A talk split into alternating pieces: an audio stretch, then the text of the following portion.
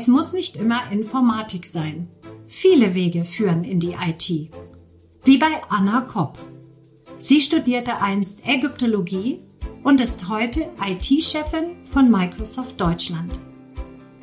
Wie ihr das gelang und welche Rolle der Zufall, Biss und die Rockmusik spielen, davon erzählt sie uns heute.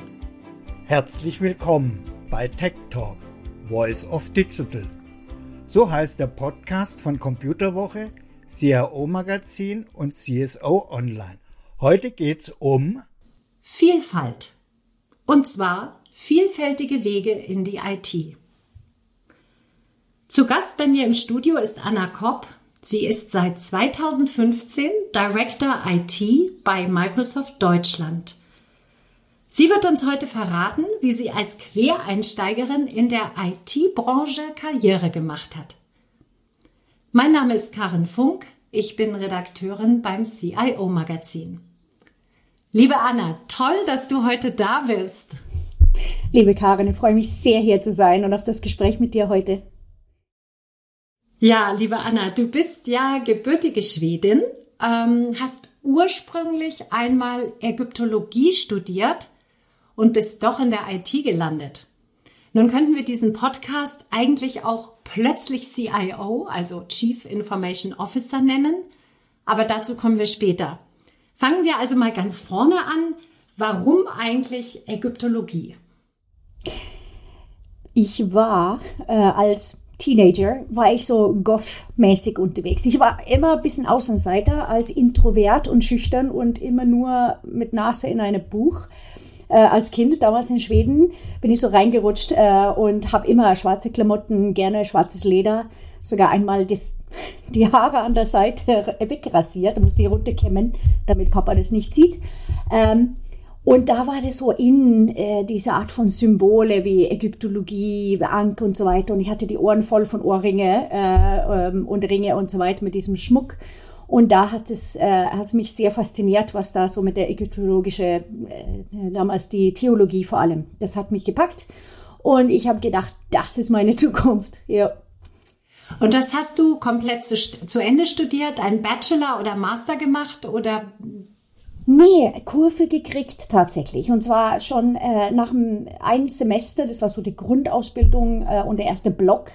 Studium in Schweden ist etwas anders aufgeteilt. Habe ich eingesehen, äh, es gibt drei Jobs als Ägyptologe in Schweden. Sprich, meine Zukunft ist Pinsel, Wüste, weit weg. Äh, und das war dann doch nicht so meins. Und dann habe ich umgeschwenkt. Dann hast du umgeschwenkt. Wie bist du da rangegangen? Wie hast du dich da informiert, was du machen kannst? Es war zu der Zeit, wo Schweden EU-Mitglieder werden wollten. Und wir haben fünf Jahre gehabt, so 1990. Und Schweden hat erkannt, wir haben nicht genug EU-fähige junge Leute. Haben an der Universität Stockholm ein Privatinstitut, so ein International Business School gegründet, nur für diese Zeit, wurde danach auch äh, wieder diskontinuiert. Äh, und äh, das erste Jahr, ich, ich, kannte jemanden, der das erste Jahr gemacht hat, hat gesagt, das ist genau was für dich. Und ähm, das fand ich spannend, 91, und habe gedacht, ja, ich melde mich an.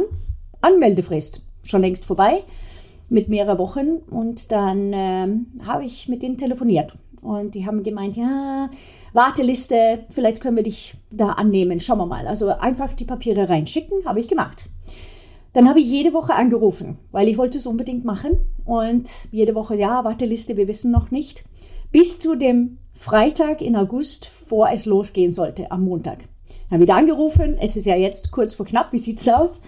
Und ähm, da haben die mir gesagt, weißt du was, du willst das hier so gern. Internationale Kommunikation war, war dieses, äh, äh dieser Kurs, was nennen soll. Ähm, komm am Montag einfach hoch nach Stockholm. Wir fangen an und je nachdem, also normalerweise springt jemand am ersten Tag oder zweiten Tag ab und kommt dann einfach nicht mehr, weil ich denke, na, nichts für mich. Und wenn keiner abspringt, dann machen wir dieses Jahr mit dir mit einer Person mehr. Das kriegen wir hin. Einfach weil ich wollte. Ich habe ja jede Woche angerufen und ähm, ja, ich habe da so diese, diese Resilience. Ich habe das so gezeigt, dass die gesagt haben, wir wollen dich unbedingt dabei haben, weil du, du willst es. Und das ist, glaube ich, mein erstes Learning. Wenn man dran bleibt, äh, kann man sehr viel erreichen. Ja, da musste ich nach Stockholm ziehen. Hatte keine Wohnung und nichts und kein Flug. Habe ich auch irgendwie hingekriegt äh, über das Wochenende. Und ja, am Montagmorgen war ich da. Wahnsinn. Wo warst du denn vorher mit deinem Studium oder wo war dein Wohnort vor Stockholm? Ich war in Jönköping, Südspitze vom Wettersee, und ich habe da gependelt nach Ronneby, ganz im Süden äh, an der Universität, wo Ägyptologie dann halt angeboten wurde. Alles klar. Das heißt, ein Umzug übers Wochenende. Wie schafft man denn sowas? Ah, damals hatten wir ja kein Internet, wo man eine Suche machen konnte. Also irgendwie die Zeitung halt äh, organisiert und alle ähm, so Annoncen dann halt durchtelefoniert und tatsächlich dann halt so ein Zimmer zum Vermieten gefunden, wo sie gesagt, ja klar, hm, können wir machen, komm einfach. Welches Jahr war das? 91. 91. Gut, damit wir ungefähr verorten, wo wir starten mit unserer Reise heute. Ja. Gut, dann bist du in Stockholm angekommen. Das Studium, wie lang war das und international? Ich kann mir vorstellen, da waren mehrere Sprachen auch im, äh, mit dabei, die du sprechen musstest. Richtig? Das war die harte Schule. Das war dreisprachig alles. Es war nur ein Jahr, weil die haben gesagt, wir versuchen zwei bis drei Jahre Content in ein Jahr, weil die mussten ja die äh, Leute einfach raus auf den Markt bringen, bevor wir EU-Mitglieder werden. Und ähm, alles ging von 8 Uhr morgens bis 10 Uhr abends, jeden Tag. Alles musste in Schwedisch, Englisch und dann äh, die, die dritte Sprache entweder Deutsch oder Französisch. Ich habe Deutsch gehabt. Ähm, alles musste in alle drei Sprachen gemacht werden. Und dann stand man abends oder am Freitag und hat die Arbeiten in den anderen Ländern gefaxt. Da war Schlange. Weil äh, wir hatten da noch kein E-Mail und gar nichts. Man musste Papiere und Arbeiten dann immer in alle drei Sprachen. Ja, das hat gedauert.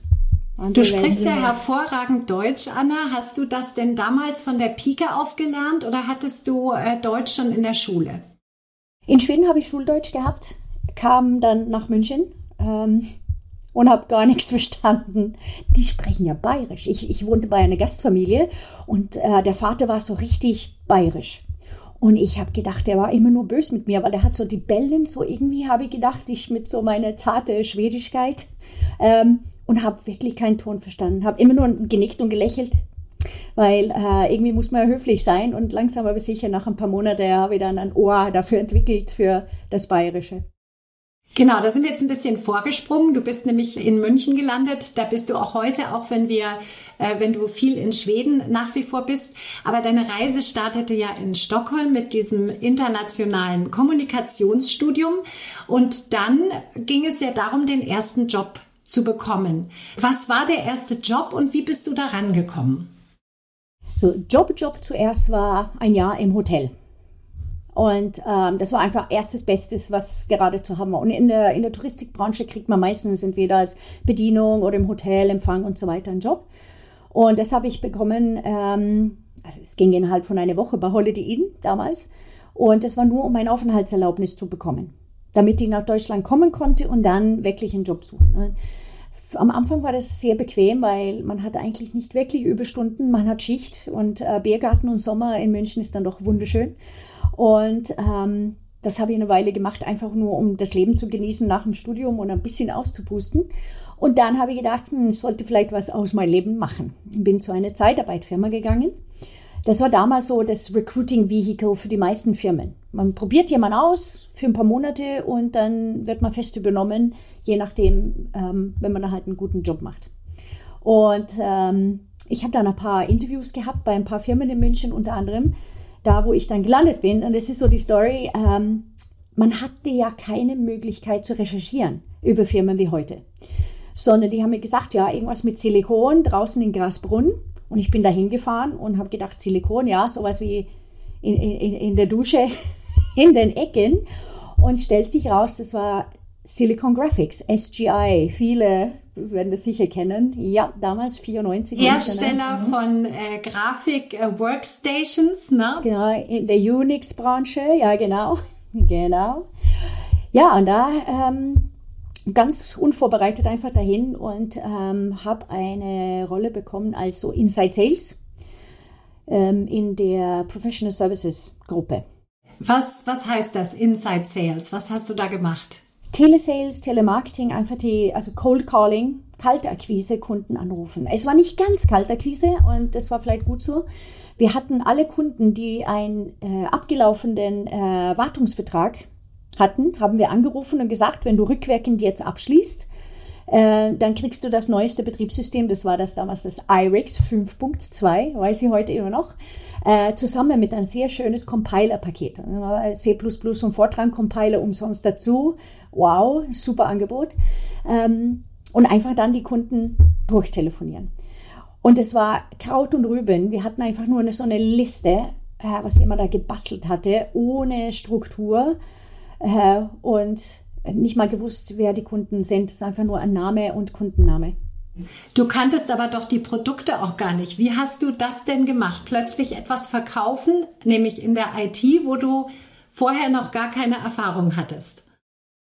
Sehr interessant ist, wenn es um Wartungsverträge ist, war ein wirklich guter Einstieg, weil du musst weniger über Produkt wissen, aber man muss auch sehr viel über Sales lernen, weil ich kann ja nicht argumentieren, du brauchst einen Wartungsvertrag weil unsere Produkte, unsere Hardware ist so schlecht, dass es geht sicher kaputt und dann musst du einen Wartungsvertrag haben. Das kann man ja nicht bringen.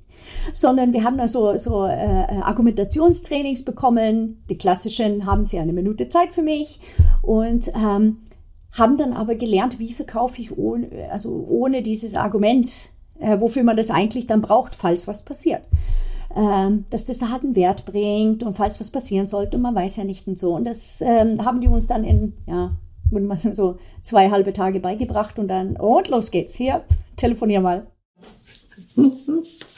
Großartig. Du bist dann tatsächlich vier Jahre bei Silicon Graphics geblieben in etwa. Dann war die nächste Station Sun Microsystems. Da warst du auch zwei, äh, vier Jahre, dann warst du mal zwei Jahre bei Core Media. Das war, glaube ich, um die New Economy 2000er Wende. Das war dann eine kurze Stippvisite. Seit 2004 bist du bei Microsoft. Da bist du jetzt heute auch IT-Chefin.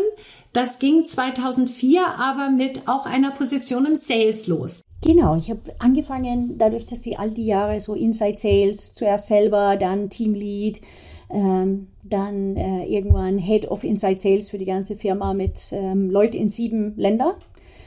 Ähm, ich habe da meine Skills aufgebaut, sowohl also technologisch. Bei Sun Microsystems bin ich dann eher in der Hardware und Software, also wirklich Produktsales gewesen, habe viel gelernt und ähm, dann ähm, Interwoven und Comedia Solution Sales, also Lösungen, vor allem äh, Portalsoftware, Content Management etc. Und dann hat man so die, die Bandbreite Services, Hardware, Software äh, äh, und Applikationen. Und bin da eingestiegen als ähm, Inside Sales Lead für Europe, Middle East und Africa 2004 bis 2006. Das war mein erster Job bei, ähm, bei Microsoft. Hat eine Organisation, was so Dotted Line zu mir reportet hat, war ein bisschen challenging, weil mir wurde gesagt, ja, du managst dann die, die G19, die großen 19 Länder, aber es waren 36 Länder. Und irgendwann war es alle 78 äh, mit alle afrikanischen Länder auch. Und es war natürlich sehr, also sehr viel Arbeit. Hin und wieder einen Anruf bekommen, hey, wir sind Bulgarien. Wir brauchen jetzt, wir haben jetzt ja auch ein Team und wir reporten hier Dotted Line zu dir. Wir brauchen Telefone und wir brauchen Trainings und wir brauchen Schreibtische. Was machen wir jetzt? Also da kamen die Länder aufgepoppt von rechts und links irgendwie obendrauf war nicht wenig. Bei Microsoft bist du dann in verschiedenen Positionen gewesen, bevor du jetzt zu deinem jetzigen Job gekommen bist. Und da gibt es ja eigentlich eine interessante Geschichte dazu. Ich habe das vorhin schon etwas angeteasert, äh, im Sinne von plötzlich CIO. Denn das war eine Situation, die musst du uns nochmal schildern. Ja, gerne. Also die, die, ersten zwei Jahre habe ich dann halt so die Inside Sales BIA und dann kam die erste große Reorg. Und das kennen wir alle. Manchmal ist es einfach so, da werden, ja, die Rolle fällt weg, aber man hat immer noch die Möglichkeit, intern äh, was Neues zu suchen. Und meine größte, sag mal, Angst dabei war, was ist, wenn mein nächster Job keinen Spaß macht? Und was ist, wenn ich keinen guten Chef bekomme? Weil das sind ja die zwei Sachen, die so am wichtigsten äh, äh, in der Arbeit ist. Und um einen guten Job zu machen, muss man echt Spaß haben und gute Leute um sich herum. Dann ähm, habe ich, äh, die haben mich tatsächlich auch für ein paar Monate vergessen. So als damals Bubblehead hat man das genannt. Man wird einfach an eine Positions-ID gehängt im System und, und äh, fließt da so frei rum. Irgendwann hat jemand gesagt, jetzt musst du mal ein bisschen gucken.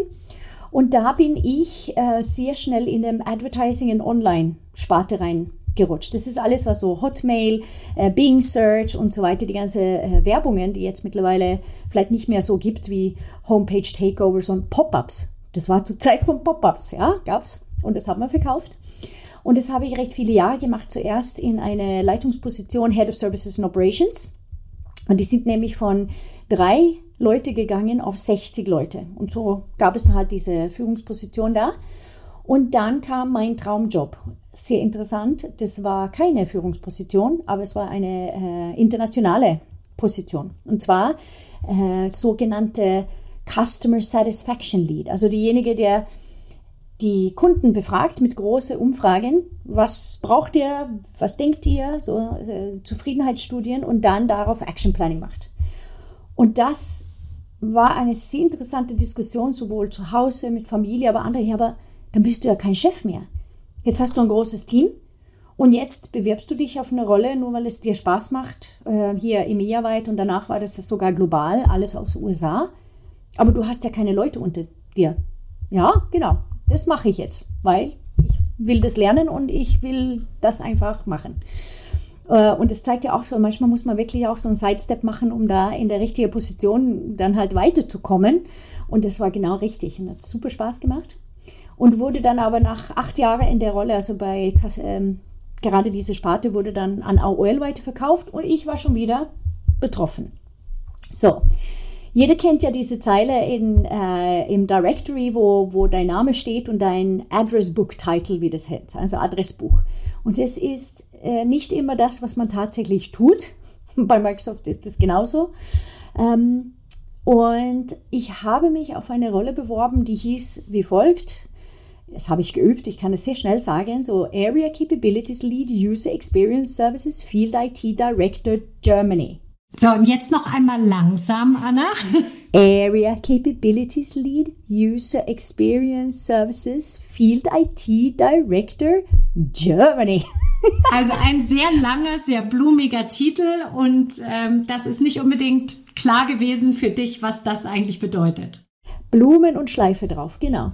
Aber es gab ja eine Job Description und das war interessanterweise auch die Hälfte habe ich gedacht, kann ich, habe ich alles gemacht. Die andere Hälfte, cool, möchte ich lernen, kann ich, kann ich drauf schaffen. Ich glaube, es ist auch wichtig, dass man den nächsten Schritt ja auch durchaus darstellen kann, kann ich das lernen und nicht unbedingt habe ich das schon jahrelang gemacht, weil dann ist ja kein Wachstum dabei. Und vor allem da halt zeigt mir auch nicht, dass man das Potenzial für eine höhere Rolle hat. Ja, dann habe ich mich beworben, einige Gespräche gehabt. Dann wurde mir gesagt, ja, wir haben jetzt gerade so ein paar äh, Situationen, dass wir ein paar Leute haben, die jetzt betroffen sind von dieser Reorgs, diese Umorganisationen. Und wir müssen primär diese Leute jetzt eine Möglichkeit intern geben. Wir haben Betriebsrat. Ja, aber ich bin eine davon. Ach so, ja, ja, dann ist gut. Ja, okay. Zwei Wochen später haben die mir diesen Job angeboten und konnte ich nicht Nein sagen. Und ich habe mich sehr darauf gefreut und fange meinen ersten Tag an. Und dann frage ich so, ja, bin die neue Area Capabilities Lead User Experience Services Field IT Director Germany. Wer ist hier so der, der, der oberste Chef? Ja, das bist du. ah, okay, so Director IT. Und das, da, das war nicht ganz klar, aber gleichzeitig war es so, ich hatte mich noch nicht wirklich auf dem Titel. Das war mir so blumig und es war mir egal, wie ich da heiße. Aber was was stehe ich auf jeden Tag und mache? Was, was, äh, was kann ich bewegen? Was habe ich für Möglichkeiten, was Neues zu tun? Innovation, äh, das Business voranzutreiben und so weiter. Und darauf habe ich mich ja beworben. Und das war die, die Job Description. Ja, jetzt mache ich das acht Jahre lang. Und das ist schon äh, ein Zeichen dafür, dass ich das wahrscheinlich recht okay mache, würde ich sagen. Und dass du es vor allen Dingen mit sehr viel Freude machst. Du bist eine sehr inspirierende, auch eine sehr starke Persönlichkeit. Du bist hier sehr selbstbewusst. Du hast erzählt, du hast dich viel getraut, du warst beharrlich, du bist resilient, du hast dir da deine Stelle auch äh, in Stockholm an der Universität ergattert mit dem internationalen Kommunikationsprogramm.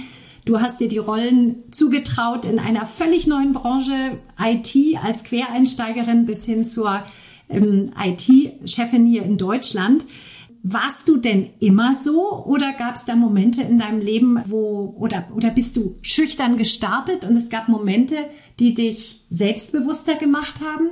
Ich, ich war vielleicht, ja, als Kind war ich ein bisschen schüchterner, aber es, irgendwann habe ich eingesehen, dass es vielleicht dann eher introvert als schüchtern und jetzt mittlerweile habe ich das sehr auseinandergetrennt, ähm, weil ich mag gerne meine Alone-Time ähm, und ich war immer so, dass, also durch die Schule und so weiter, also immer die Erwartungen füllen. Und sich davon zu lösen, das dauert natürlich Jahre und vor allem eine gewisse, man muss anreifen als Mensch und als Talent und Person, um das vielleicht zu können. Und ich war also sehr introvert und war immer das brave Mädchen. Und vor allem kam es dann äh, vom, vom Singen, dass es gab eine Zeit, da ich habe klassisch äh, mit acht Jahren angefangen, klassischer Unterricht, so, ja. Äh, meine Eltern waren sehr stolz drauf und haben sehr viele Stunden irgendwelche so Vorsingerei gehört. Ähm, aber da ist man ja auch, man, man singt schön, man ist schön und man folgt die Regeln und man trifft die Töne. Es ist definitiv kein Jazz dabei.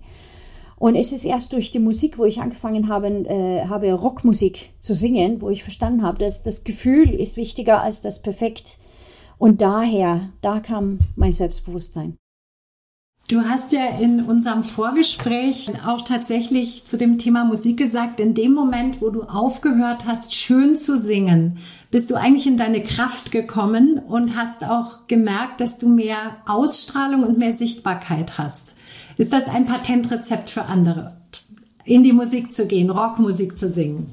Ich glaube, man soll da reingehen, wo man selber dieses, dieses Loslassen vielleicht findet. Kann ja auch eine andere Hobby sein.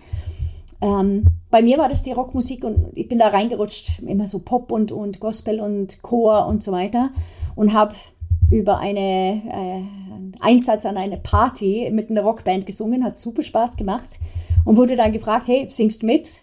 Ja, man, schauen wir uns an. Ich bin doch keine Rocksängerin. Aber das hat so Spaß gemacht. Und genauso dieses Loslassen, absolut mit Gefühl ähm, und Konventionen vielleicht loslassen, das ist nicht einfach und für junge Menschen sowieso nicht.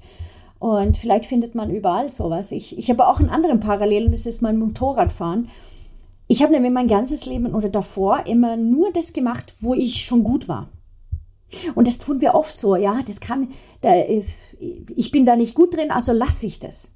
Und das macht aber vielleicht Spaß. Und so Motorradfahren, ähm, vor allem Offroad-Motorradfahren, am Anfang war ich wirklich nicht gut. Ich bin rechts und links gelegen und habe mein Motorrad so oft gecrashed. Ähm, und es war das erste Mal, dass ich gedacht, mir wurscht, ja, dann plonke ich dahin, weil es macht Spaß. Und ich werde es machen, obwohl ich nicht schon einfach wie ein Natural Talent auf dem Motorrad steige und dann so zirkusmäßig irgendwelche Kunsttricks, weil ich so awesome bin. Das war überhaupt nicht der Fall. Und ich glaube, das war auch so ein Zeichen dafür, dass manchmal muss man die Sachen machen, die Spaß machen und nicht unbedingt da, wo man beweisen kann, wie, wie toll und gut man ist. Und die Parallele habe ich dann in meine Arbeitswelt einfach mitgenommen dann über die Jahre. Welche Rolle spielt denn für dich Authentizität? Also du als Persönlichkeit, wir lernen dich jetzt hier kennen, nicht nur ähm, als äh, kompetente äh, Lenkerin und äh, IT-Fachfrau inzwischen, sondern eben auch als Rocksängerin, als jemand, der Motorrad fährt. Ähm, der erzählt, dass, dass du schüchtern warst am Anfang oder auch mit deiner Schüchternheit ähm, arbeiten und dagegen ankämpfen musstest. Wie sehr ähm, machst du das transparent in deinem Job? Wenn man sich irgendwann mal entscheidet, so zu sein, wie man ist, ja, das ist das ist anstrengend. Zum Beispiel, wenn man introvert ist, will man vielleicht nicht ständig äh, mit auf After-Work-Partys und so weiter. Äh, oder man sucht sich die Leute äh, auf eine andere Art und Weise aus. Und Nein sagen ist immer schwer. Man will ja jeder eigentlich dann halt zurecht äh, äh, äh happy machen. Und das Nein sagen war eines der großen Sachen. So Nein sagen zu jemand anders ist ja Ja sagen zu mir selber. Und das, das habe ich irgendwann mal eingesehen, dass das wie kann ich Nein sagen, indem ich nicht ne, eine negative Antwort gebe, sondern eine positive äh, und, und Ja zu mir selber sage. Und Authentizität ist so wichtig, weil das ist ja auch unser, eigentlich der Wert, den wir heute im Arbeitsplatz mit reinbringen. Wir sehen sehr viel von Automatisierung ähm, in der Arbeitswelt. Aber Menschen wird es immer noch äh, brauchen, und, um wirklich was zu bewegen und vor allem was ich da gelernt habe mit diesen, deswegen habe ich das erwähnt, diesen Schritt in der Customer Satisfaction Rolle, wo ich plötzlich keine Direct Reports hatte.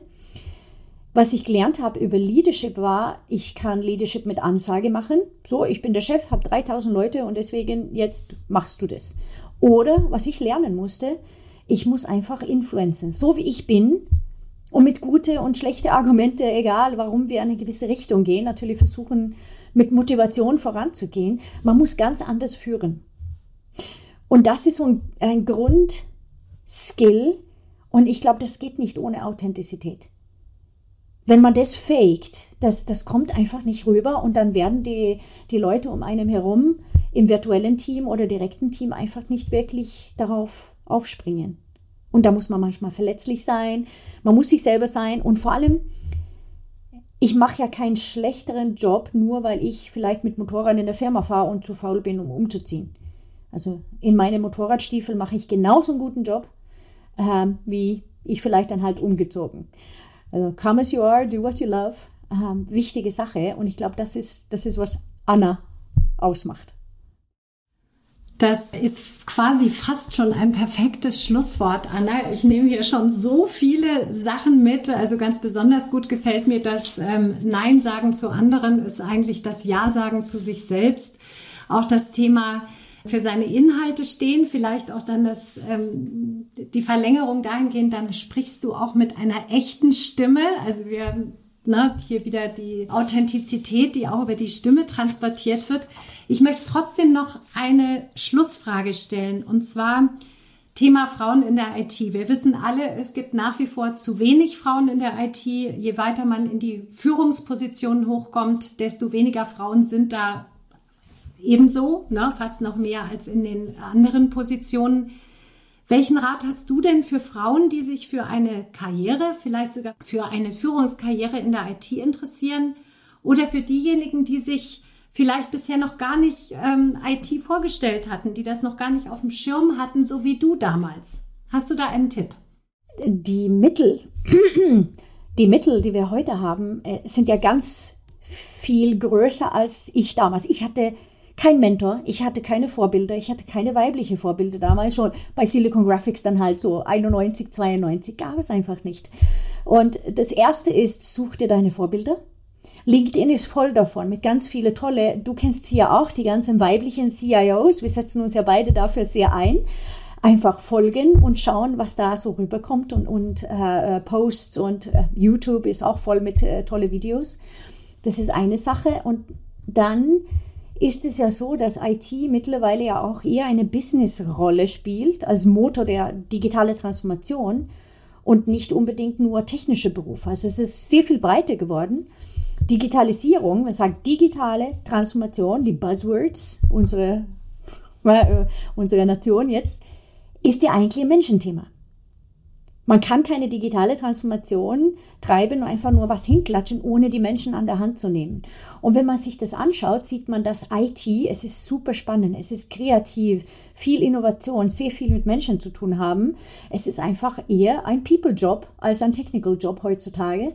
Und ich glaube, das ist, was die Zukunft auch braucht, gerade für Führungskräfte. Weibliche CIOs, die das mitbringen, was die schon drauf haben, ihre Persönlichkeit, ihr Background, äh, Motivation und ja, die eigene Persönlichkeit und Authentizität. Das ist halt das Wichtigste.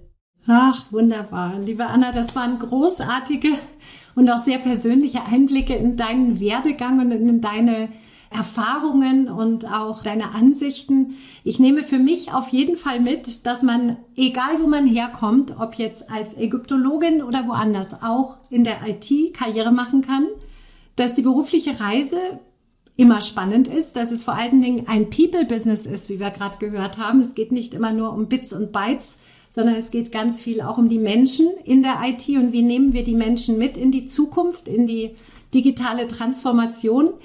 Und ganz besonders spannend ist für mich, finde ich, dass man mit schön Singen nicht unbedingt weiterkommt, sondern dass erst das befreite Losrocken ungeahnte Kräfte freisetzt und dann auch die Karriere fördert, so wie bei dir. Ja, ich finde, deine Geschichte ist ein Plädoyer auch für Biss, durchhalten, dranbleiben, für Authentizität. Ich glaube, wir soll, können uns alle mehr trauen und vielleicht an die jungen Talente da draußen der Rat von dir, traut euch ihr selbst zu sein, dann seid ihr sichtbar und entfaltet Wirkung. Anna, vielen herzlichen Dank, dass du heute hier warst. Ich danke auch und danke für das schöne Gespräch. Ich habe mich sehr gefreut. Das war die heutige Folge von Tech Talk, Voice of Digital. Mein Gast war Anna Kopp, Director IT von Microsoft Deutschland. Ich bin Karen Funk Redakteurin beim CIO Magazin. Vielen Dank, dass Sie heute zugehört haben. Tschüss und bis zum nächsten Mal. Wenn Sie noch Fragen haben, schreiben Sie uns eine E-Mail an podcast.idg.de. Ihnen hat die Episode gefallen? Dann hören Sie auch in unsere anderen Tech Talks rein. Uns gibt's überall da, wo es Podcasts gibt.